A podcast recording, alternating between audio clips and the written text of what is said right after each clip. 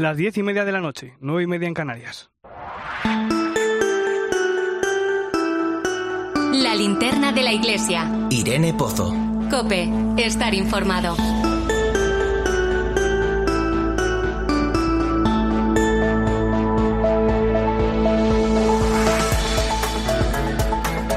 ¿Qué tal? ¿Cómo estás?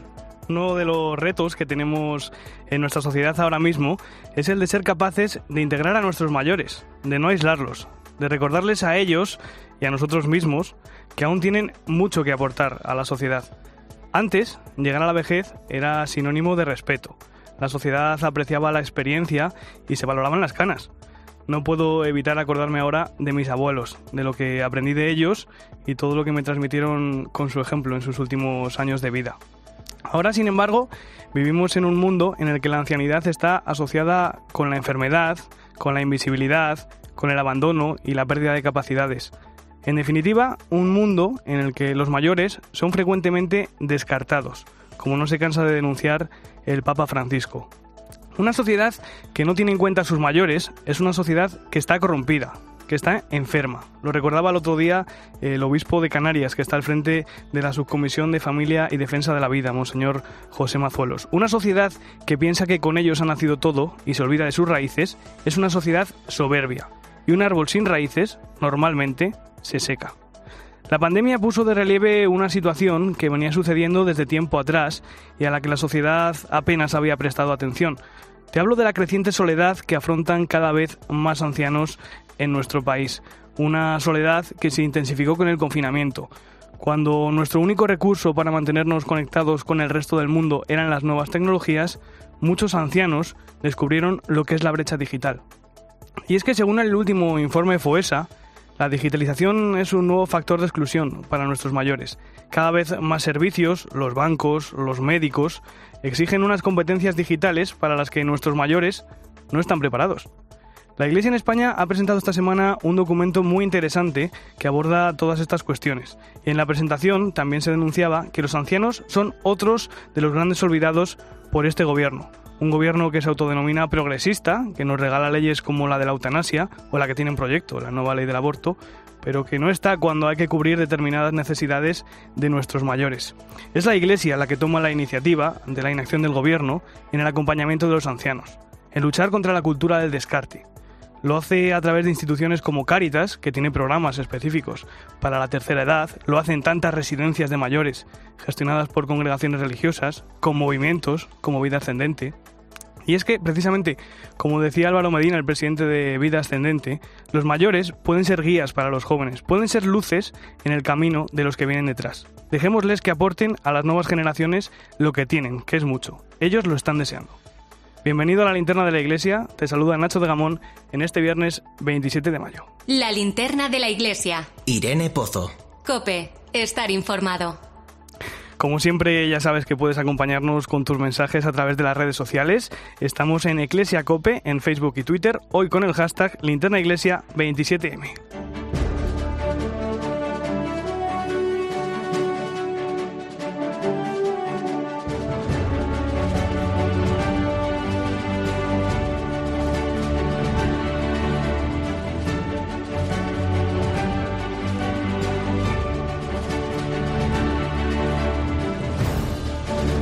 Repasamos a esta hora las principales claves de la actualidad de la Iglesia y lo hacemos con la compañía de Manu Torralba. Buenas noches, Manu. Buenas noches, Nacho. Lo primero, el nuevo documento La ancianidad, riqueza de frutos y bendiciones que ha presentado la Conferencia Episcopal Española. Se trata de un texto que recoge orientaciones para la pastoral de las personas mayores. Se ha elaborado con la participación de Confer, Cáritas y del movimiento Vida Ascendente y busca fomentar el diálogo entre generaciones, algo fundamental en una sociedad, como ha eh, recordado el presidente de la Subcomisión para la Familia y la Defensa de la Vida, Monseñor José Mazuelos. No responde el gobierno dándole a los bancos facilidades para quitar personal, digitalizando todo. Los médicos también para que no nos contagiemos con el COVID, todo digital. Oye, ¿y los mayores solos en sus casas qué hacen? ¿Y este gobierno tan sensibilizado, qué pasa? ¿Dónde estamos? Estamos más dedicados a otro tipo de leyes que a hacer realmente una atención a esos mayores. También para presentar el documento ha estado esta semana en COPE el presidente del movimiento Vida Ascendente, Álvaro Medina, y ha destacado el papel que tienen los mayores a la hora de mostrar el camino a los jóvenes. tenemos unas necesidades específicas. La soledad, cuando empiezas a perder compañeros de viaje, mujer, el marido, los amigos, eh, hay una experiencia nueva en la cual necesitamos ayudarnos y ser ayudados. Esa transmisión de esas experiencias y de esa fe son necesarias para conocer bien el camino por el que se va a la casa del Padre somos testigos de esas experiencias y tenemos la obligación de dar testimonio y ser luces en el camino para los que vienen detrás. Seguimos en la conferencia episcopal porque allí recibió un premio ayer nuestra compañera Eva Fernández. El premio Bravo de Radio, concedido por la Comisión para las Comunicaciones Sociales. Así de emocionada estaba en Mediodía Cope nuestra corresponsal en Roma y el Vaticano tras recibir el galardón. Pues estoy feliz, rodeada de, tantos compañeros eh, estupendos, eh, recordando, Pilar, a, dos compañeras nuestras que me han precedido en el premio Bravo, Paloma Gómez Borrero y, Eva, Galvache, que no están y que realmente las sigo teniendo muy presentes y sobre todo me vuelvo a sentir en familia con mis compañeros, que a los que os debo tanto porque he aprendido tanto en la redacción de COPE y sigo aprendiendo desde Roma. Con los premios Bravo, la Iglesia reconoce la labor de los comunicadores que se han distinguido de una manera especial por el servicio a la dignidad del hombre, los derechos humanos o los valores evangélicos. Siguiendo la entrega estuvo Faustino Catalina. Buenas noches.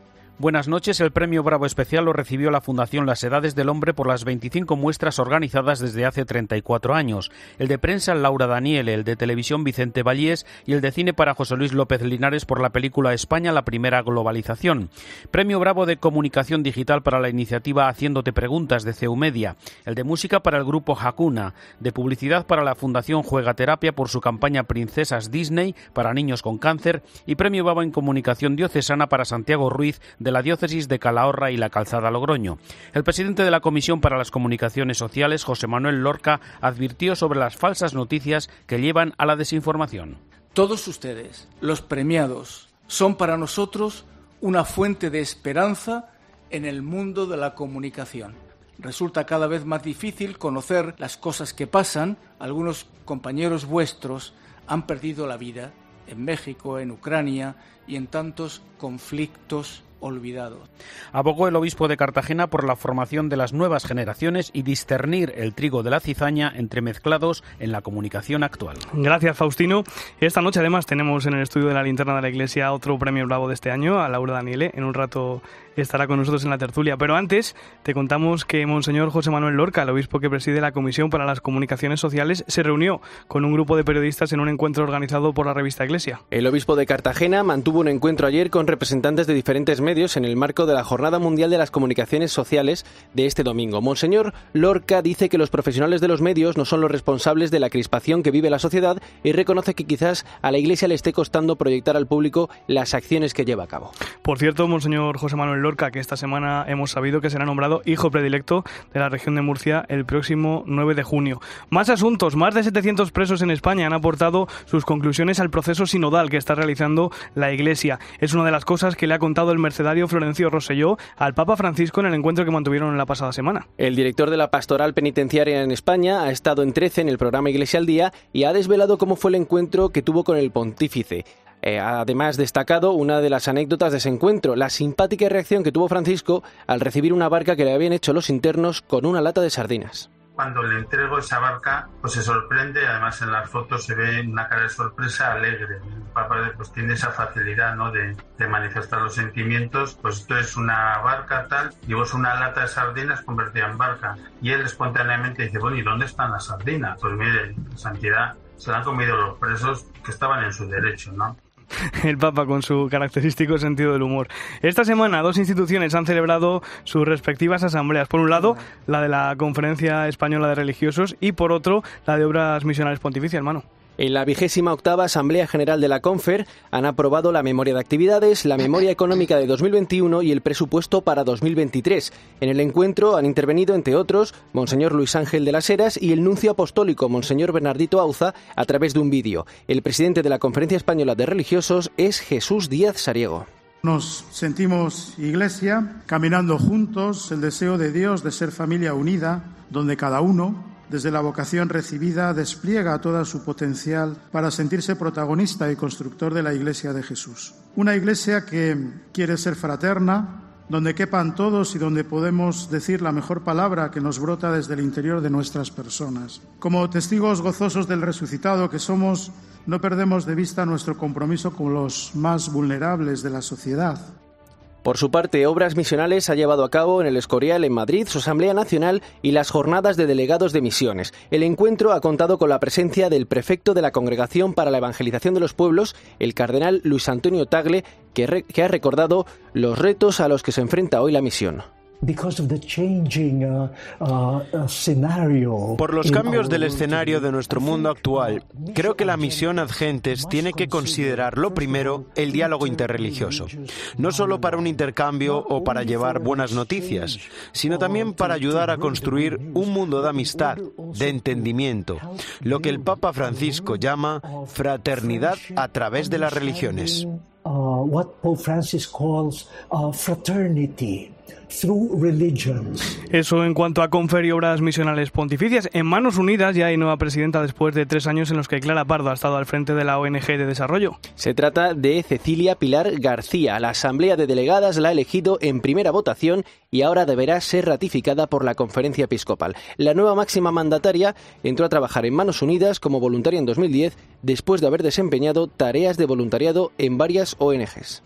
Y comenzamos ahora el repaso a la actualidad diocesana en Castilla-La Mancha, porque los obispos de la provincia eclesiástica de Toledo han emitido esta semana un comunicado sobre la ley de diversidad sexual y derechos LGTBI que han aprobado las Cortes de Castilla-La Mancha. Se posicionan a favor de la, de la igualdad y de las leyes que luchan contra la discriminación, pero critican que esta va contra el magisterio de la Iglesia. Copen Toledo, Cristóbal Cabezas. Buenas noches. Muy buenas noches. En el comunicado los obispos explican que apoyan toda iniciativa que favorezca la igualdad real y evite la discriminación que puedan sufrir las personas por razón de sexo, raza, religión, opinión o cualquier otra condición o circunstancia personal o social. Apoyan igualmente las medidas siempre necesarias que ayuden a evitar la violencia contra personas y colectivos por esos u otros motivos. La citada ley, a pesar de que declara que tiene como principal finalidad evitar situaciones de discriminación y violencia contra las personas que denomina como LGTBI, también se orienta a implantar en la sociedad una concreta forma de entender la naturaleza del ser humano, en la cual se parte de la separación entre el sexo con el que se ha nacido y con el que la persona se identifica, entre el sexo con el que se ha nacido y la elección personal de la orientación sexual. En definitiva, esta ley pretende ser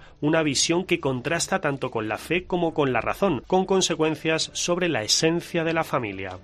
Y terminamos en Sevilla, donde el secretario personal del cardenal amigo Vallejo, el hermano Pablo Noguera, va a recibir la medalla de la ciudad a propuesta del alcalde Antonio Muñiz, una distinción honorífica que se le hará entrega el próximo lunes, día de San Fernando. Cope Sevilla, Manuel Salvador, buenas noches. Buenas noches. El lunes, día de San Fernando, patrón de Sevilla, el hermano Pablo recibirá la máxima distinción que entrega esta ciudad y sin duda que la recogerá con la misma humildad y discreción con que tan fielmente ayudó y acompañó al cardenal amigo Vallejo a lo largo de más de 30 años. Él lo ha interpretado como un homenaje más al señor cardenal en su persona, pero no es así. El ayuntamiento ha sabido ver en el hermano Pablo los méritos, las acciones y servicios que le hacen merecedor de la medalla, entre otras cosas por tantas veces que fue puente entre el gobierno municipal y el arzobispado. Miembro de la congregación franciscana de la Cruz Blanca, también ha recibido la medalla Pro Ecclesia Pontífice que le entregó el Papa Benedicto XVI. El hermano Pablo Noguera ya no tiene a su lado a don Carlos, al que siempre vio como un padre, según él mismo dijo en su funeral, pero con esta medalla Sevilla le dice que no se queda solo y que la ciudad le quiere.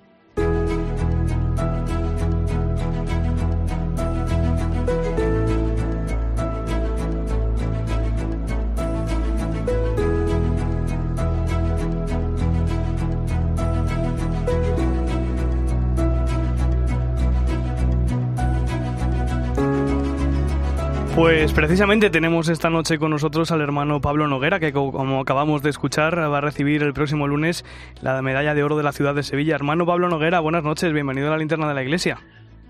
Muy buenas noches, eh, muchas gracias. bueno, lo primero de todo, muchísimas felicidades por esa distinción que va a recibir el próximo lunes. ¿Qué significa para usted esta medalla? Bueno, la verdad es que cuando el señor alcalde de Sevilla me comunicó eh, la mañana del lunes pasado que habían convenido pues otorgarme esta distinción para mí muy honrado de, recibirla pues me quedé un tanto confundido. Me quedé confundido porque pues no me lo esperaba.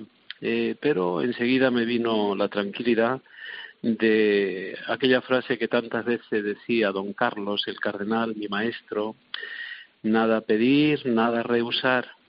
Y todo aquello que pueda parecer que es el cariño de las personas manifestado hacia, hacia uno mismo, pues teníamos que recibirlo con mucha humildad y, y en, esa, en esa disposición estoy. Para mí fue una gran alegría y igualmente le dije al señor alcalde que lo consideraba como un homenaje más que la ciudad de Sevilla quería hacerle a, a su a su pastor, al cardenal Carlos. Y, y, lo hacían en mi en mi persona. Y, pues y lo recibía con, con sumo con sumo agrado.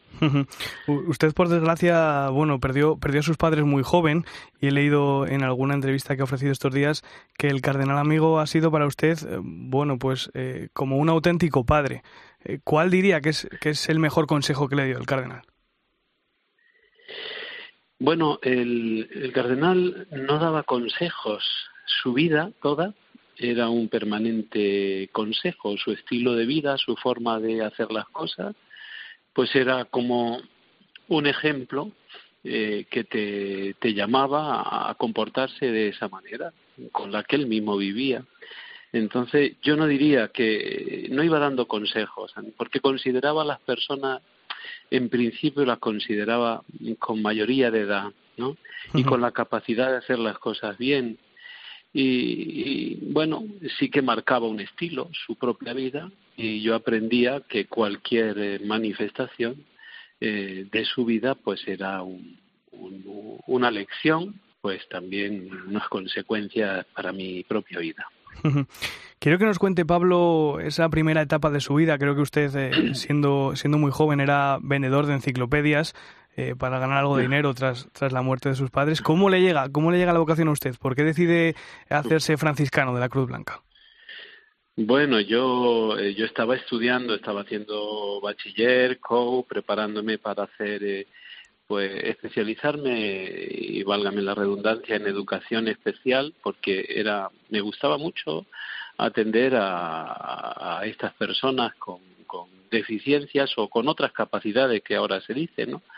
Y, y bueno, pues como cualquier joven en la etapa estudiantil se busca sus formas de, de tener dinero pues para, para estudiar y, para pues para sus necesidades no eh, y bueno pues es cierto que, que, hice todos estos trabajos y pues eh, siempre con el con la lección que mis padres me enseñaron que había que trabajar que había que labrarse el futuro que eh, pues que teníamos que ser nosotros mismos los que teníamos que que diríamos esforzarnos no siempre con la ayuda y eh, para mí, mis padres cuando han dicho que, que, era como un padre, ciertamente, el cardenal, eh, era como un padre y además yo lo ponía al mismo nivel de mis padres. ¿Por qué? Porque consideré siempre a don Carlos como una prolongación de mis padres, como un regalo que mis padres pues, me hacían. ¿eh?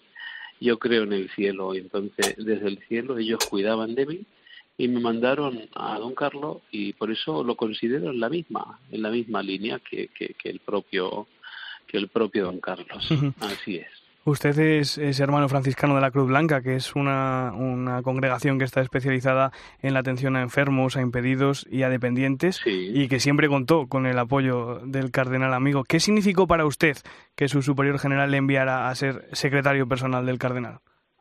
Hace ya más de 30 años. Pues no, más de 30 años, no, hace 40.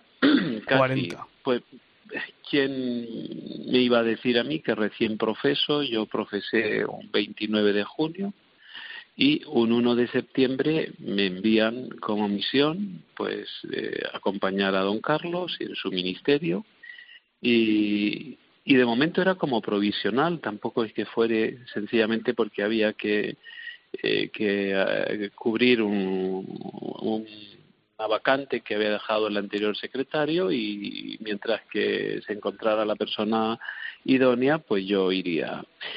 Y pues, ¿qué significa esto?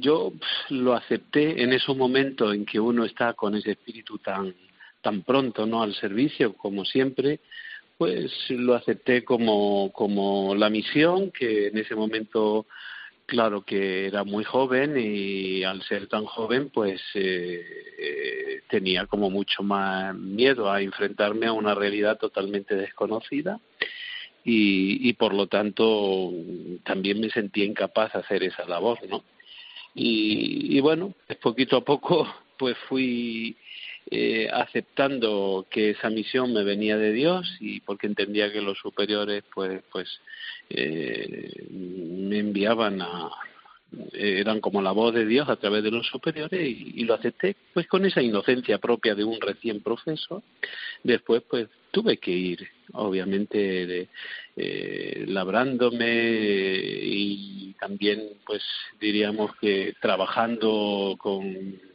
de una forma más precisa, especializándome en este campo.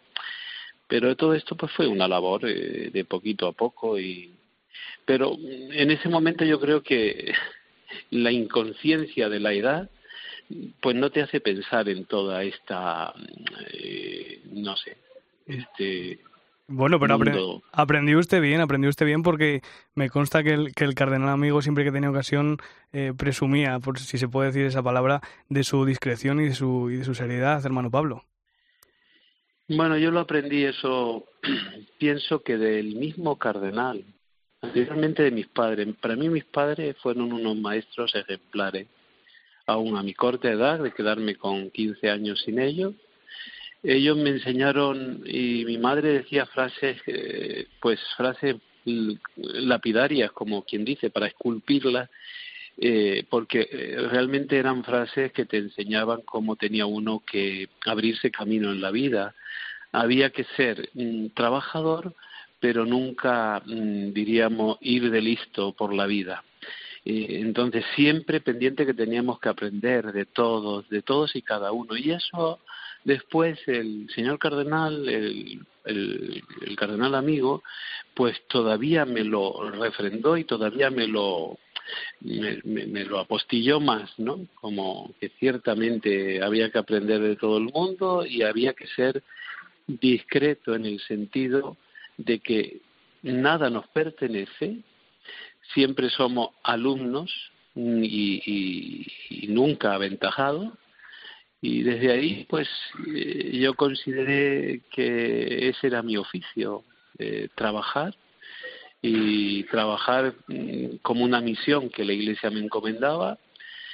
Nada era mío aprendí quizás desde esa inocencia me hizo sentar unas bases mucho más como más limpias no no por decirlo de alguna manera no estaba en ese sentido contaminado porque no tenía historia. Entonces aprendí con un maestro. El maestro para mí fue don Carlos. Su propia vida para mí era una lección permanente.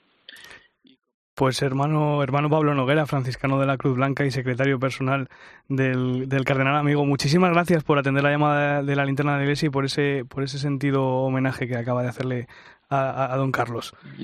Muchísimas gracias a ustedes y sí que me gustaría decir, considero este mensaje, este homenaje como un homenaje a don Carlos y por eso soy feliz, porque Sevilla quiere a don Carlos. Muchas gracias. Gracias a ustedes, hermano Pablo. La linterna de la iglesia. Irene Pozo. Cope, estar informado.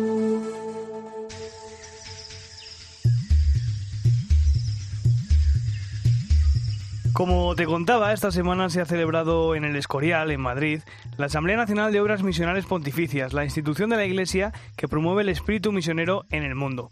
En España tenemos más de 10.600 misioneros repartidos por 136 países. Uno de ellos es Pedro Luis Rodríguez Aliste, un carmelita que lleva en América Latina desde 1995, cuando la visitó por primera vez y que acaba de publicar un libro con sus memorias en la editorial Fonte, donde la vida duele. Nos conocemos desde que yo tenía 10 años. Gracias a él yo pude estudiar, pero sobre todo yo le debo la vida porque estuve muy enferma y Dios se manifestó a través de él. El padre se caracterizaba por ir al barrio y ser muy cercano con los vecinos. Quería estar atento, mejor dicho, a, a lo que la gente le podía compartir, ya sea necesidades espirituales, materiales. Son algunas de las personas que han estado al lado de este misionero en los últimos 27 años en sus dos destinos, Ecuador y Argentina. Manu Toralba, ¿qué tal estás? Nacho de Gamón, ¿qué tal?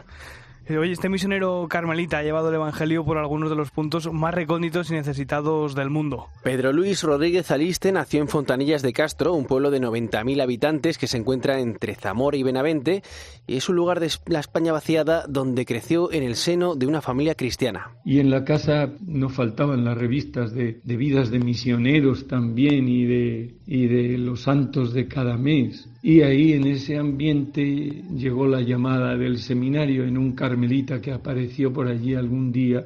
El seminario menor de los carmelitas descalzos en León, donde acabó estudiando, es verdad. Allí poco a poco le surgió la vocación por el sacerdocio, una idea a la que Pedro Luis dio muchas vueltas durante aquellos años y precisamente Nacho fue durante su ordenación en 1986 cuando tomó la decisión de que quería ser misionero.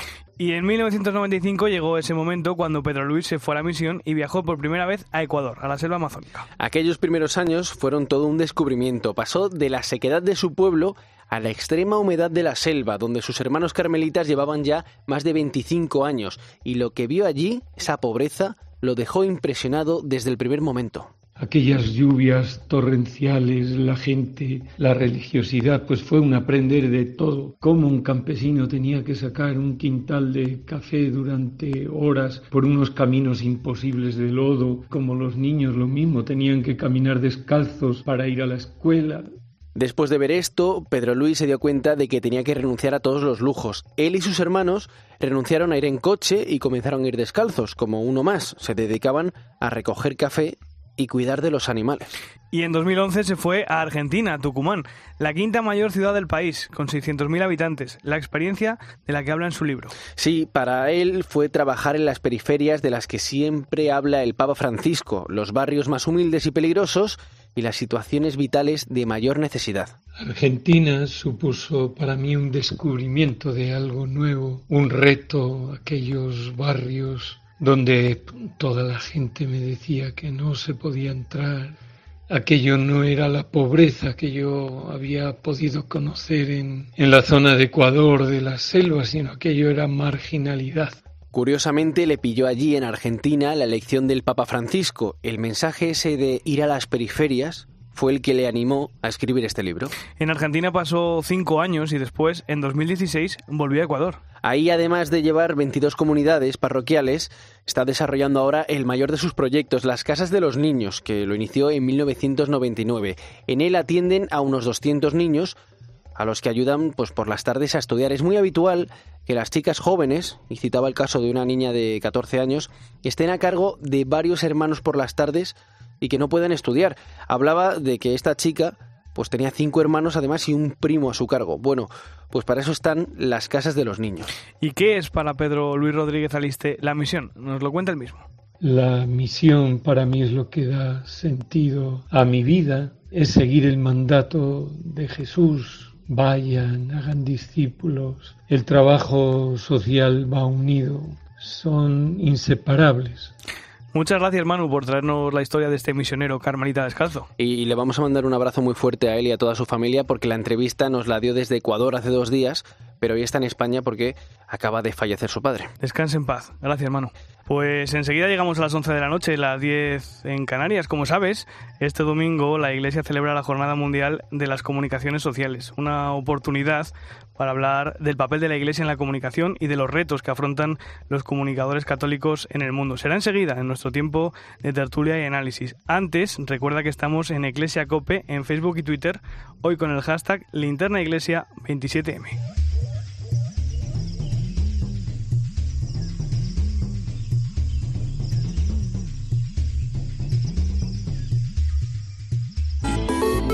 ¿Y tú qué estás pensando? Escribe a Irene Pozo en Twitter en arroba eclesiacope Y en nuestro muro de Facebook, Eclesia Cope.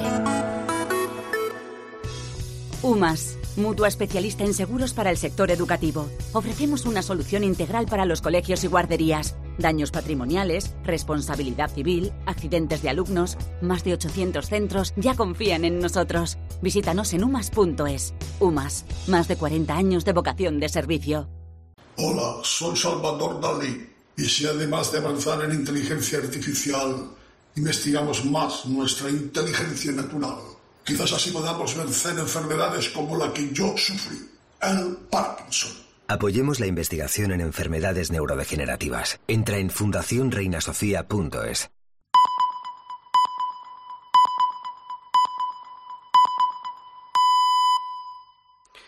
Son las 11 de la noche, las 10 en Canarias.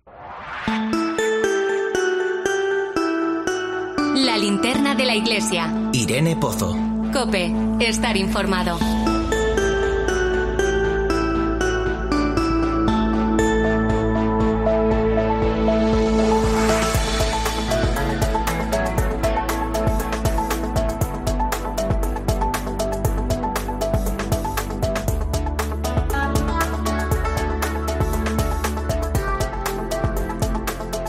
Pues avanzamos nuestro tiempo de tertulia hoy con el análisis de Silvia Rozas, directora de Iglesia. Buenas noches, Silvia. Hola, muy buenas noches, Canacho.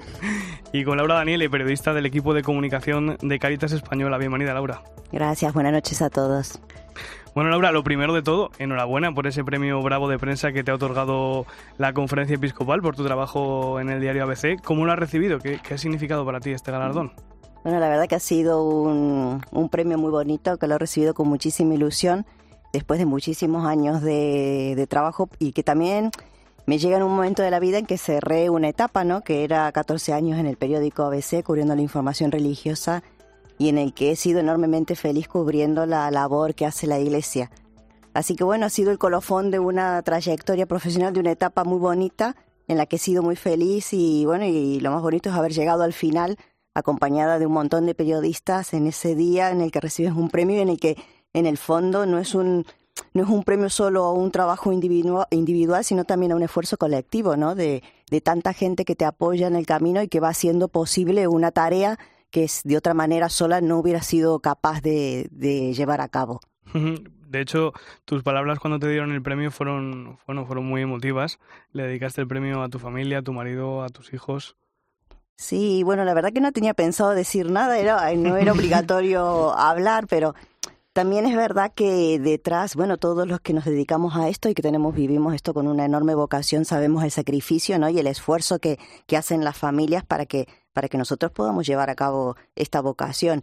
Y creo que también era justo y necesario, ¿no? Que, que, mis hijos también comprendieran por qué, porque a veces no hay tantas ausencias en casa, porque, porque a veces, eh, bueno, priorizas un trabajo al que, al que te da mucho sentido, ¿no? A tu vida y, y, a la forma de, ver la vida y creo que era necesario que ellos también comprendieran ¿no? dónde había estado su madre estos 14 años en los que trabajó en el periódico y que, y que todo ese trabajo, todo ese esfuerzo de los que ellos también eh, formaron parte tenía un sentido, ¿no? Y es que creo que al final eh, la vida puedes elegir, tienes a veces la suerte de elegir de, bueno, de estar en esa porción de, de ¿no? De, de la sociedad que hace algo bueno por los demás, que se entrega, que se gasta, que lo vive a fondo y eso, bueno, también es un regalo. Y bueno, a mí me gustaría que mis hijos algún día también descubran su vocación y sigan, ¿no? El testigo. Además, fue, yo creo que también fue muy bonito eh, e impactante, primero que eh, los niños estuvieran allí en la asamblea plenaria, ¿no? donde se reúnen todos los obispos de España, y que además escuchasen de, de, de, de ti ¿no? que el, las personas que estábamos allí intentamos construir un mundo mm. mejor para dejarles a ellos, ¿no? sí, pues yo creo que es muy importante que se den cuenta que la vida son decisiones y que llega un momento en que también tienes que optar, ¿no? ¿Por qué te gastas la vida? Y, eso cuanto antes eh, tomes conciencia de eso, mejor será tu vida, porque a veces es verdad que nos las gastamos en cosas que no valen la mm. pena. Y yo creo que cualquier padre quiere para sus hijos eso, que encuentre una razón para vivir, que es lo más bonito que podemos tener. Yo la encontré, bueno, en esta vocación periodística, en la fe, en poder contar la labor de la iglesia, en, en tanta gente maravillosa, extraordinaria que se gasta y se desgasta día a día por hacer un mundo más justo, más solidario, más igualitario.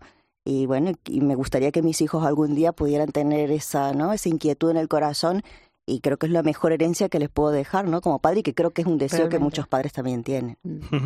Pues ahora volvemos a, la tertulia, pero, pero estamos hablando del Premio Bravo porque este domingo celebramos la Jornada Mundial de las Comunicaciones Sociales, que es una oportunidad para tener más presentes que nunca a los profesionales de la comunicación y bueno, también de destacar el papel imprescindible que juega la comunicación eh, para la vida plena. Tenemos con nosotros esta noche a José Gabriel Vera, que es el director de comunicación de la Iglesia en España. Josécho, buenas noches, bienvenido a la linterna de la Iglesia. ¿Qué tal? Buenas noches. Y felicidades a los premiados y felicidades a los que algún día serán premiados, ¿no? Seguramente que alguien nos estará oyendo que, algún día será premiado. Está muy bien. Buenas noches. Buenas noches. Oye, ¿por, qué es importante para la Iglesia el, el mundo de la comunicación? Pues porque tenemos un mandato del Señor que dice, id por todo el mundo y anunciad la buena noticia.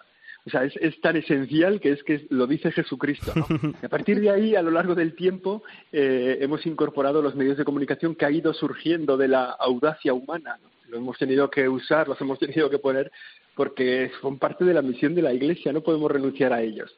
Y luego, en este tiempo concreto en el que vivimos, es necesario hacer el esfuerzo de aparecer en los medios de comunicación simplemente como cualquier otro agente de la vida social, como cualquier otra persona que interviene en este mundo plural en el que vivimos, para hacer presente nuestra forma de ver las cosas, nuestra forma de contarlas y nuestro modelo de ser persona, que es el Señor, que es Jesús, y que lo queremos transmitir a las personas que tenemos cerca. Bueno, es tan importante la comunicación, efectivamente. en el mensaje de, este año para la jornada, el, Papa y, también los obispos de la, de la Comisión Episcopal para las Comunicaciones Sociales destacan la importancia de la escucha y de escuchar con el corazón. Ponen como ejemplo el sínodo. Tú formas parte del, del equipo sinodal que, que, ha coordinado la fase diocesana. ¿Qué importancia tiene la escucha en un, en un proceso como este? Pues, pues es fundamental porque, mira, para cualquier cosa que queramos contar, que queramos hacer, que queramos vivir, antes nos tenemos que sentar a escuchar. A escuchar la voz de la experiencia, la voz de lo que lo han hecho antes, de los que nos han precedido. O sea, nosotros estamos hoy aquí gracias a tanta gente que ha hecho cosas buenas y que nos ha, bueno, pues escucharles a ellos. Escuchar también la voluntad de Dios, el querer de Dios para el aquí y el ahora. Es otra dimensión de la escucha que es imprescindible escuchar también los tiempos, los tiempos en los que vivimos, ¿no? Entonces, estas tres dimensiones de la escucha, escuchar a las personas, escuchar a Dios y escuchar el tiempo en el que vivimos, es necesario para dar los siguientes pasos en el progreso de la humanidad, en el anuncio de las cosas. La dimensión del sínodo precisamente ha puesto también mucho el acento en esto, ¿no? Escuchar a todos para poder discernir qué es lo que Dios nos quiere decir en este tiempo concreto. Y la verdad que, que como ya estamos también un poco en la mirada a las aportaciones de las diócesis al sínodo y de otras instituciones que han querido participar en el sínodo, pues se va reflejando muy bien el esfuerzo que han hecho todas las iglesias en escucharse unos a otros y en discernir lo que en esa escucha Dios les estaba diciendo. O sea que es fundamental, es fundamental para el sínodo, es fundamental para la iglesia, es fundamental para comunicar, es fundamental para avanzar como sociedad, escuchar lo que pasa a nuestro lado. José tú, tú eres el director de comunicación de la Conferencia Episcopal Española y te quería preguntar qué dificultades tiene una institución como la Iglesia a la hora de, comunicar su mensaje. Bueno, en este caso, fíjate, yo te, te contaría ¿no? desde, desde la conferencia episcopal. En primer lugar, una dificultad que tenemos es que la realidad eclesial es muy, muy, muy variada. Entonces, que fácilmente dicen eh, la conferencia episcopal tiene que dar explicaciones y la conferencia episcopal eh, no, no es un órgano, digamos, ejecutivo, sino que es un órgano de coordinación, de servicio. Por tanto, nosotros no podemos dar explicaciones de las decisiones de una diócesis o de una congregación religiosa. Digamos que tenemos una estructura que es un poco complicada y que da la impresión de que eh, es fácil de entender y no es tanto. Esa es una dificultad objetiva que tenemos. Otra dificultad son los tiempos, los tiempos en los que vivimos, ¿no? donde se ha apartado todo lo que supone trascendencia y se ha apartado todo lo que supone familia, compromiso, entrega, ¿no? La gente vive a su aire. Y entonces lo que el mensaje de la Iglesia es hoy muy contracultural. Y por eso mismo es muy apasionante, porque tenemos una cultura enfrente que nunca nos va a aceptar y que nunca nos va a entender, y sin embargo nosotros tenemos una, una misión confiada por el Señor. Por tanto, ahí no podemos faltar. Y luego otra dificultad, la tercera diría, es el digamos, el freno que tienen los cristianos a vivir como cristianos. O el, freno que tienen que los cristianos a manifestarse como seguidores de Jesús, como una especie de decir, bueno, mi fe es algo privado. Y sin embargo, y es eso lo que quiere también el sistema actual, que la fe sea algo privado de tu casa. En tu casa haces lo que quieres, pero no es así. La fe está llamada a manifestarse públicamente, porque es un bien para ti y es un bien para los demás. Entonces, la vida cristiana, la vida de cualquier religión, ¿eh? pero la nuestra, tiene derecho a ser expresada públicamente. Entonces, me parece que en esto, en estas tres cosas, podemos avanzar todavía. Hablábamos de las, de las dificultades, pero lo que está claro es que en los últimos años la comunicación de la Iglesia, bueno, pues ha vivido un proceso de, profesionalización en, en, todos los ambientes y eso está ineludiblemente ligado a la formación. ¿Por qué es importante formarse en, comunicación social, Josécho? Pues porque la, la comunicación tiene una parte muy importante de técnica.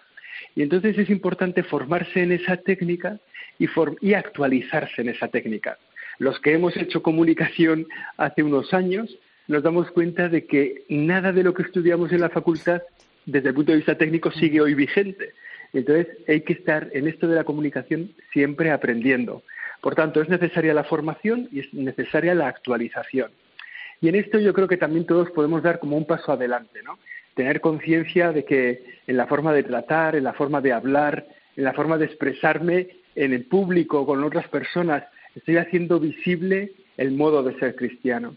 Y entonces tenemos que coger esa conciencia, esa responsabilidad de decir, bueno, yo cuando habla, aquí está hablando un cristiano. Y eso se tiene que notar, ¿no? Cómo tratamos a los demás, cómo les miramos, cómo, cómo les ofrecemos nuestra forma de vida, nuestra forma de ser. Bueno, me parece que, que tenemos que hacer un esfuerzo fuerte en formación, pero especialmente las personas que en las, que en las delegaciones diocesanas o las personas que en las congregaciones religiosas o que en las instituciones eclesiales se dedican a comunicación. Ha, habido un gran avance, como decías tú antes, pero todavía hay margen de recorrido, ¿no? Hay que formarse. Y precisamente la, Comisión Episcopal para las, para las Comunicaciones Sociales impulsa, junto a la Universidad Pontificia de Salamanca, dos posgrados, un máster y un experto en comunicación social. ¿Qué aportan estos cursos, Josécho? Pues están orientadas en esas dos dimensiones, en formar a las personas que por su vida, digamos, no han tenido ocasión de dedicarse al mundo de la comunicación, pero que sin embargo en su diócesis o en su congregación les han pedido que se dedique a ello. Entonces, capacitar un poco a las personas para la formación en, en, comunicación, ¿no? Capacitar un poco a las personas, pues a lo mejor un sacerdote o un seminarista o a lo mejor un responsable de una congregación religiosa que dice, bueno, esta dimensión de comunicación, recibir una especie de, formación como inicial para ponerte en marcha, pero también recoger a las personas que hace tiempo que recibieron esa formación y que luego la vida, la vida profesional no les ha dado tiempo a actualizarla, ¿no? Y entonces esos son un poco los, los dos focos, ¿no? Aquellos que creen que se van a tener que dedicar a la comunicación de su institución y aquellos que se dedican ya a ella, pero que necesitan una actualización. Y Josécho, ¿dónde, ¿dónde se puede conseguir más información sobre, sobre estos cursos para los que nos escuchen y pues estén interesados en, en realizarlos, en matricularse? Pues mira, yo te daría dos direcciones. Una la de la página web de la conferencia, perdón, la página web de la Universidad Pontificia de Salamanca, Ahí tienes experto en comunicación social, título experto en comunicación social, y tanto la información, y luego a través de nuestro correo electrónico en la conferencia episcopal, que es fácil, medios arroba conferenciaepiscopal.es. Y entonces ahí nosotros facilitamos la información y la posibilidad de apuntarse, inscribirse y bueno, y ayudar en esa formación. Perfecto. En, la página web de la Universidad Pontificia de Salamanca, upsa.es, y también en el correo medios arroba conferenciaepiscopal.es. José Gabriel Vera, director de comunicación de la Iglesia en España, muchas gracias por atender la llamada de la linterna de la Iglesia. Gracias a vosotros y gracias a ti y ánimo con el trabajo que lo estáis haciendo muy bien. Muchas gracias. Un abrazo. Bueno, os, he quitado antes la, palabra de la boca prácticamente y, te quería decir, Silvia, que, que, tú también has sido premio Bravo. En este caso, el trabajo diocesano, año 2005. Sí, además coincidiendo con, con el premio Bravo de radio a los programas socios religiosos de esta casa. ¿eh? Bueno. Sí, en aquel momento yo compartí el programa, sí, seguro que Laura recuerda, con el padre Isorna, José Isorna, un franciscano ya fallecido que fue maestro y acompañante, yo creo, de todos los periodistas de, Galicia, ¿no? Bueno, pues un, un reconocimiento, sobre todo a él por su trayectoria y a mí que empezaba en el mundo religioso. ¿Cuáles diríais que son los principales retos a los que nos enfrentamos en estos momentos los periodistas, Laura? Bueno, la verdad que uno lo decía el propio presidente de la Comisión Episcopal, ¿no? Cuando durante la entrega de los premios Bravos, que cada vez es más difícil saber lo que pasa y por qué pasa. Las redes sociales han ayudado mucho a eso, ¿no? A esa torre de Babel que a veces eh, se ha convertido en la comunicación, donde todos somos informadores, todo es información, no hay filtros y no hay ningún tipo de contrastación. Y creo que otra de las cosas que también eh, que, pasan y que son muy, muy graves, ¿no? Es cómo nos hemos dejado llevar por las ideologías, eh, los informadores y también los medios de comunicación. Las ideologías son unas gafas que nos hacen ver el mundo de manera deformada y que nos, nos alejan de la realidad. Y yo creo que, bueno, en eso el Papa, en el mensaje de, de la jornada de las comunicaciones sociales, pone un antídoto fantástico, ¿no? Contra esa ceguera que impone las ideologías, que es escuchar eso, precisamente lo que estábamos hablando, escuchar con el corazón. Porque al final esa actitud es la que nos permite cambiar ideas. Pasa muchas veces que a veces vamos a hacer un reportaje, una entrevista con unas ideas preconcebidas o incluso con inquina, ¿no? A la persona que vamos a, entrevistar o a, o hacer alguna una noticia o lo que sea y luego volvemos cambiados, ¿no? Después del encuentro personal mm. con alguien a quien hemos escuchado y yo creo que eso deberíamos eh, darnos cuenta que nos tenemos que dejar también transformar por las personas y es el producto, ¿no? O el resultado de, saber, de aprender a escuchar a los demás. Sí, yo por una parte lo que veo es eh, la necesidad de que los periodistas paremos de vez en cuando, mm. parar y, y darse cuenta de lo que estamos haciendo y cómo lo estamos haciendo. Por otra parte, la escucha, ¿no?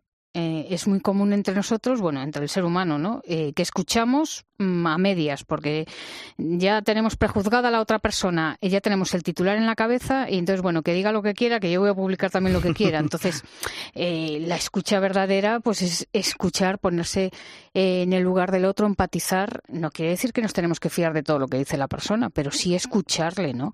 Y, y por último, yo vería en este momento la ética profesional. Es decir, un rumor pues no es una noticia, ni ayer, ni hoy, ni, nunca. Entonces, la necesidad de volver a la esencia del periodismo, que es el contrastar las fuentes. Que últimamente parece que se ha olvidado un poco, ¿no? Un poquito, yo, yo sí, quizá las redes sociales, bueno, pues desde que todos somos periodistas, bueno, o todos comunicamos, ¿no? Mm, pero bueno, me parece que la ética, la honestidad profesional, ¿no? El compromiso con lo que publicas, el compromiso con la dignidad de las personas, ¿no? y que no se puede calumniar, ¿no? Es, decir, eh, es contrastar la información y no lanzar lo primero que nos viene a la cabeza, ¿no? Como algo totalmente impulsivo. Pues eh, dejadme que paremos un momento y pongamos rumbo al Vaticano, porque allí nos espera nuestra compañera Ángeles Conde. Buenas noches, Ángeles. Nacho. Buenas noches a toda la mesa.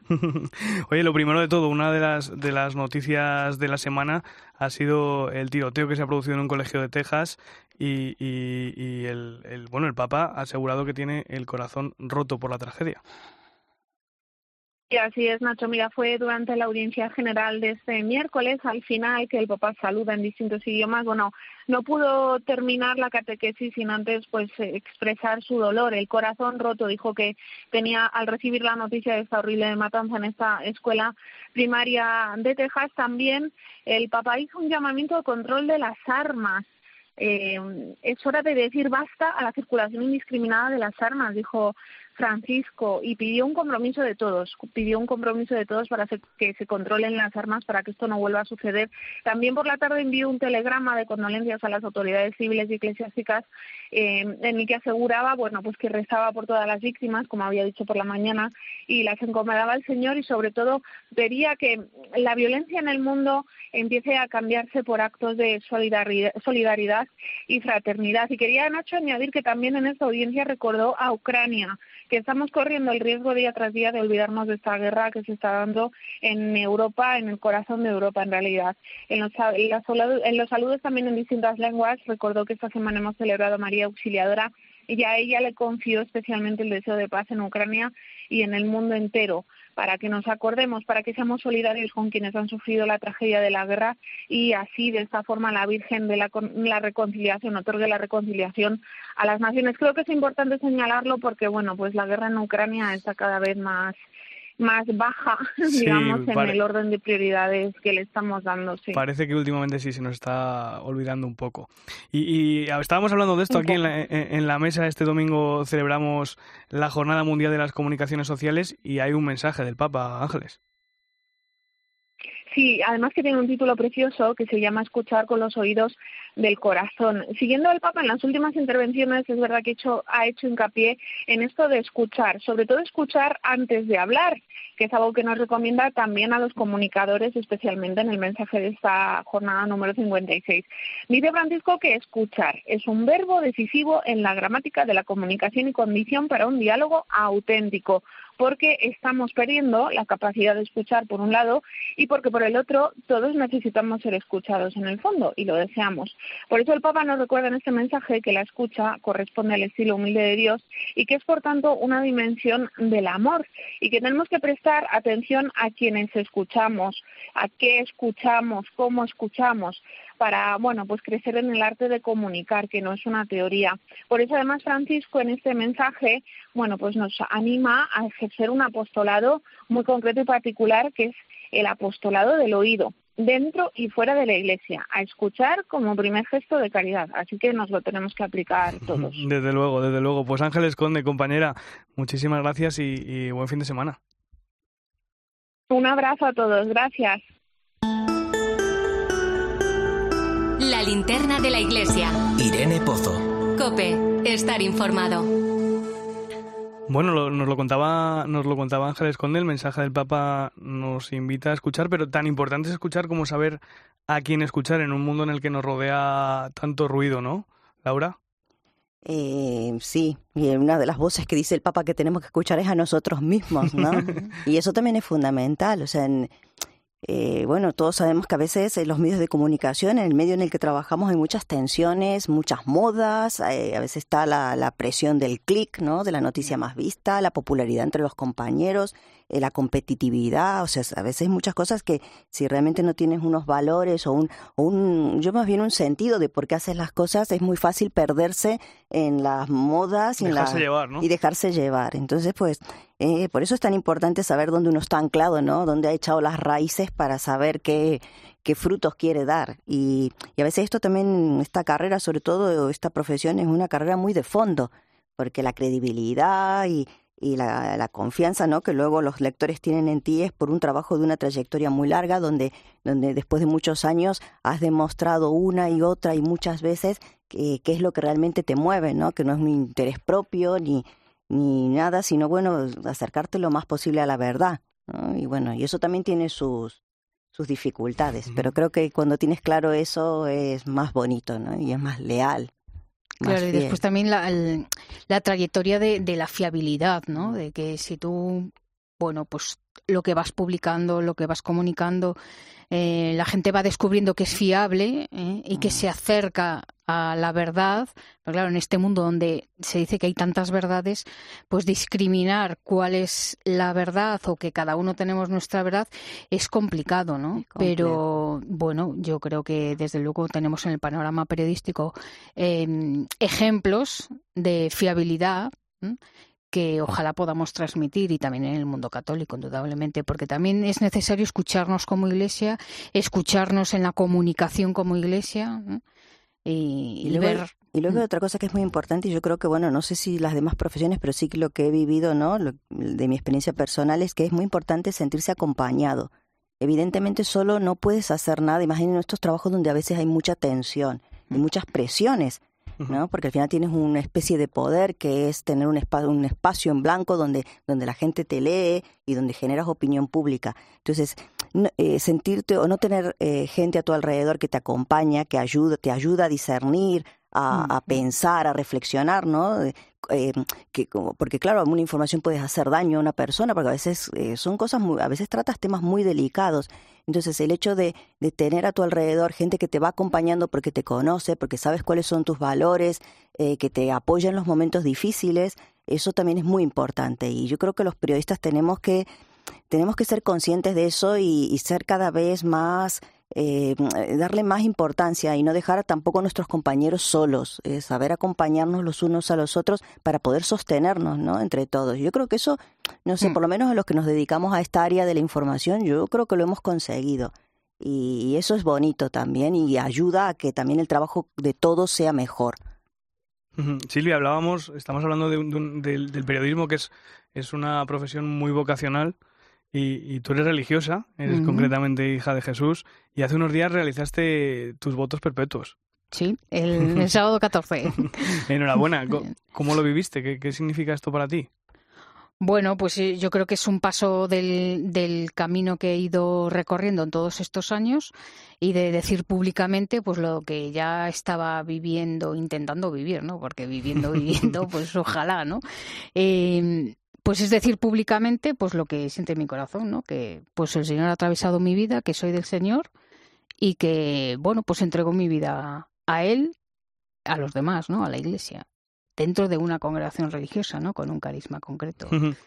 ¿Qué, vocación te llegó antes a ti, la religiosa o la periodística? Bueno, yo creo que la periodística.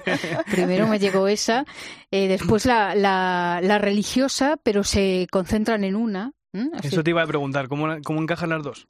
Claro, a ver, yo ya no las veo como dos, ¿no? Las veo como una. Indudablemente, mi vocación religiosa es la primera. ¿no? Eh, lo que pasa es que eh, la vocación a la comunicación la veo como muy amplia, ¿no?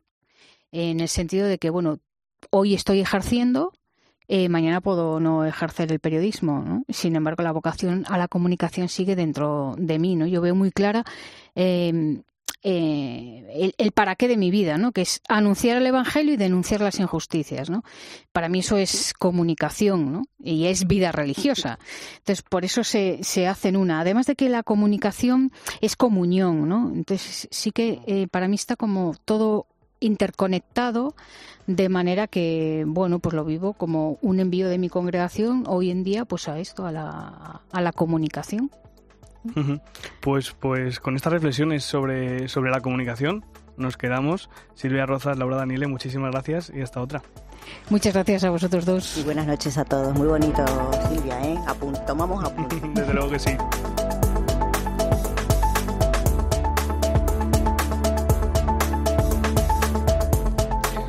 Gracias por acompañarme esta noche en la linterna de la iglesia. Te dejo ahora con el partidazo de Cope y con Juanma Castaño.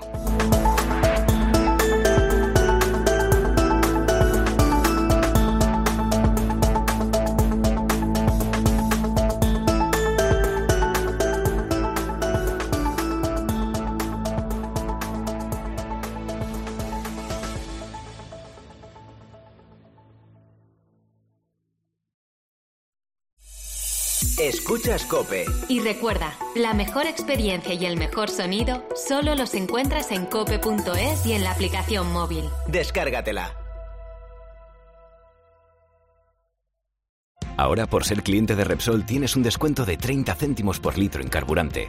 Consíguelo hasta el 30 de junio en cada repostaje que pagues con Wilet o Solred sin límite de litros ni de importe. Con otras formas de pago, el descuento será de 25 céntimos por litro. Incluye la bonificación del gobierno y el descuento adicional aportado por Repsol. Infórmate en Repsol.es.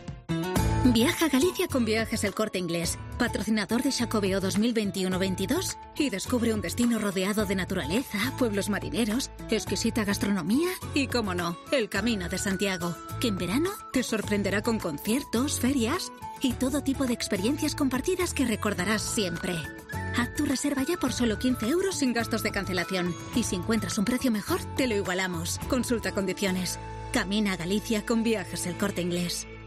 ¿Sabes que la Universidad Pontificia de Salamanca oferta grados online para estudiar con absoluta flexibilidad donde y cuando quieras? ¿Ah, sí? Sí, grados online en Derecho, Relaciones Internacionales, ADE y Filosofía. Es una universidad muy prestigiosa. Matrículate en upsa.es e invierte en tu futuro. Universidad Pontificia de Salamanca. Comprometidos con un futuro excelente. Progresivos Comer de Vision Lab. Visión excelente a cualquier distancia. En Vision Lab tus gafas progresivas por 99 euros. Solo 99 euros. Hacemos gafas y lo hacemos bien. Consulta condiciones. Soy el rey de la verdura. Necesito más anchura Lavadora inteligente. Ahorra y cuida el medio ambiente. Vive like Bosch. Frigoríficos XXL y lavadoras con autodosificación. Compra en tu tienda habitual en nuestra web o llámanos y te asesoramos. Y ahora hasta 200 euros de reembolso en modelos seleccionados. Bosch. En Correos sabemos que las pequeñas empresas y autónomos sois la fuerza de este país. Por eso te ofrecemos productos y servicios para ayudarte a crecer. Como nuestro servicio de logística XL, que te permite llevar mercancía voluminosa a cualquier rincón de España y Portugal con toda la seguridad y confianza de Correos. Porque en Correos sumamos nuestra fuerza logística a la fuerza de todo un país. El fin de semana, la banda sonora de tu madrugada la pone Carlos Herrera. En el año 1963, es la historia de una canción, Phil Spector creó este Be My Baby que cantaron las Ronettes. Porque nadie vive la música como él. Nadie te va a contar así la historia de cada canción. Dicen que indudablemente es una de las mejores canciones pop de la historia. Hoy me he traído la versión de la... En la madrugada del sábado al domingo a la una, en Cope vivimos la música como nadie, con Carlos Herrera, en Radio Carlitos Deluxe.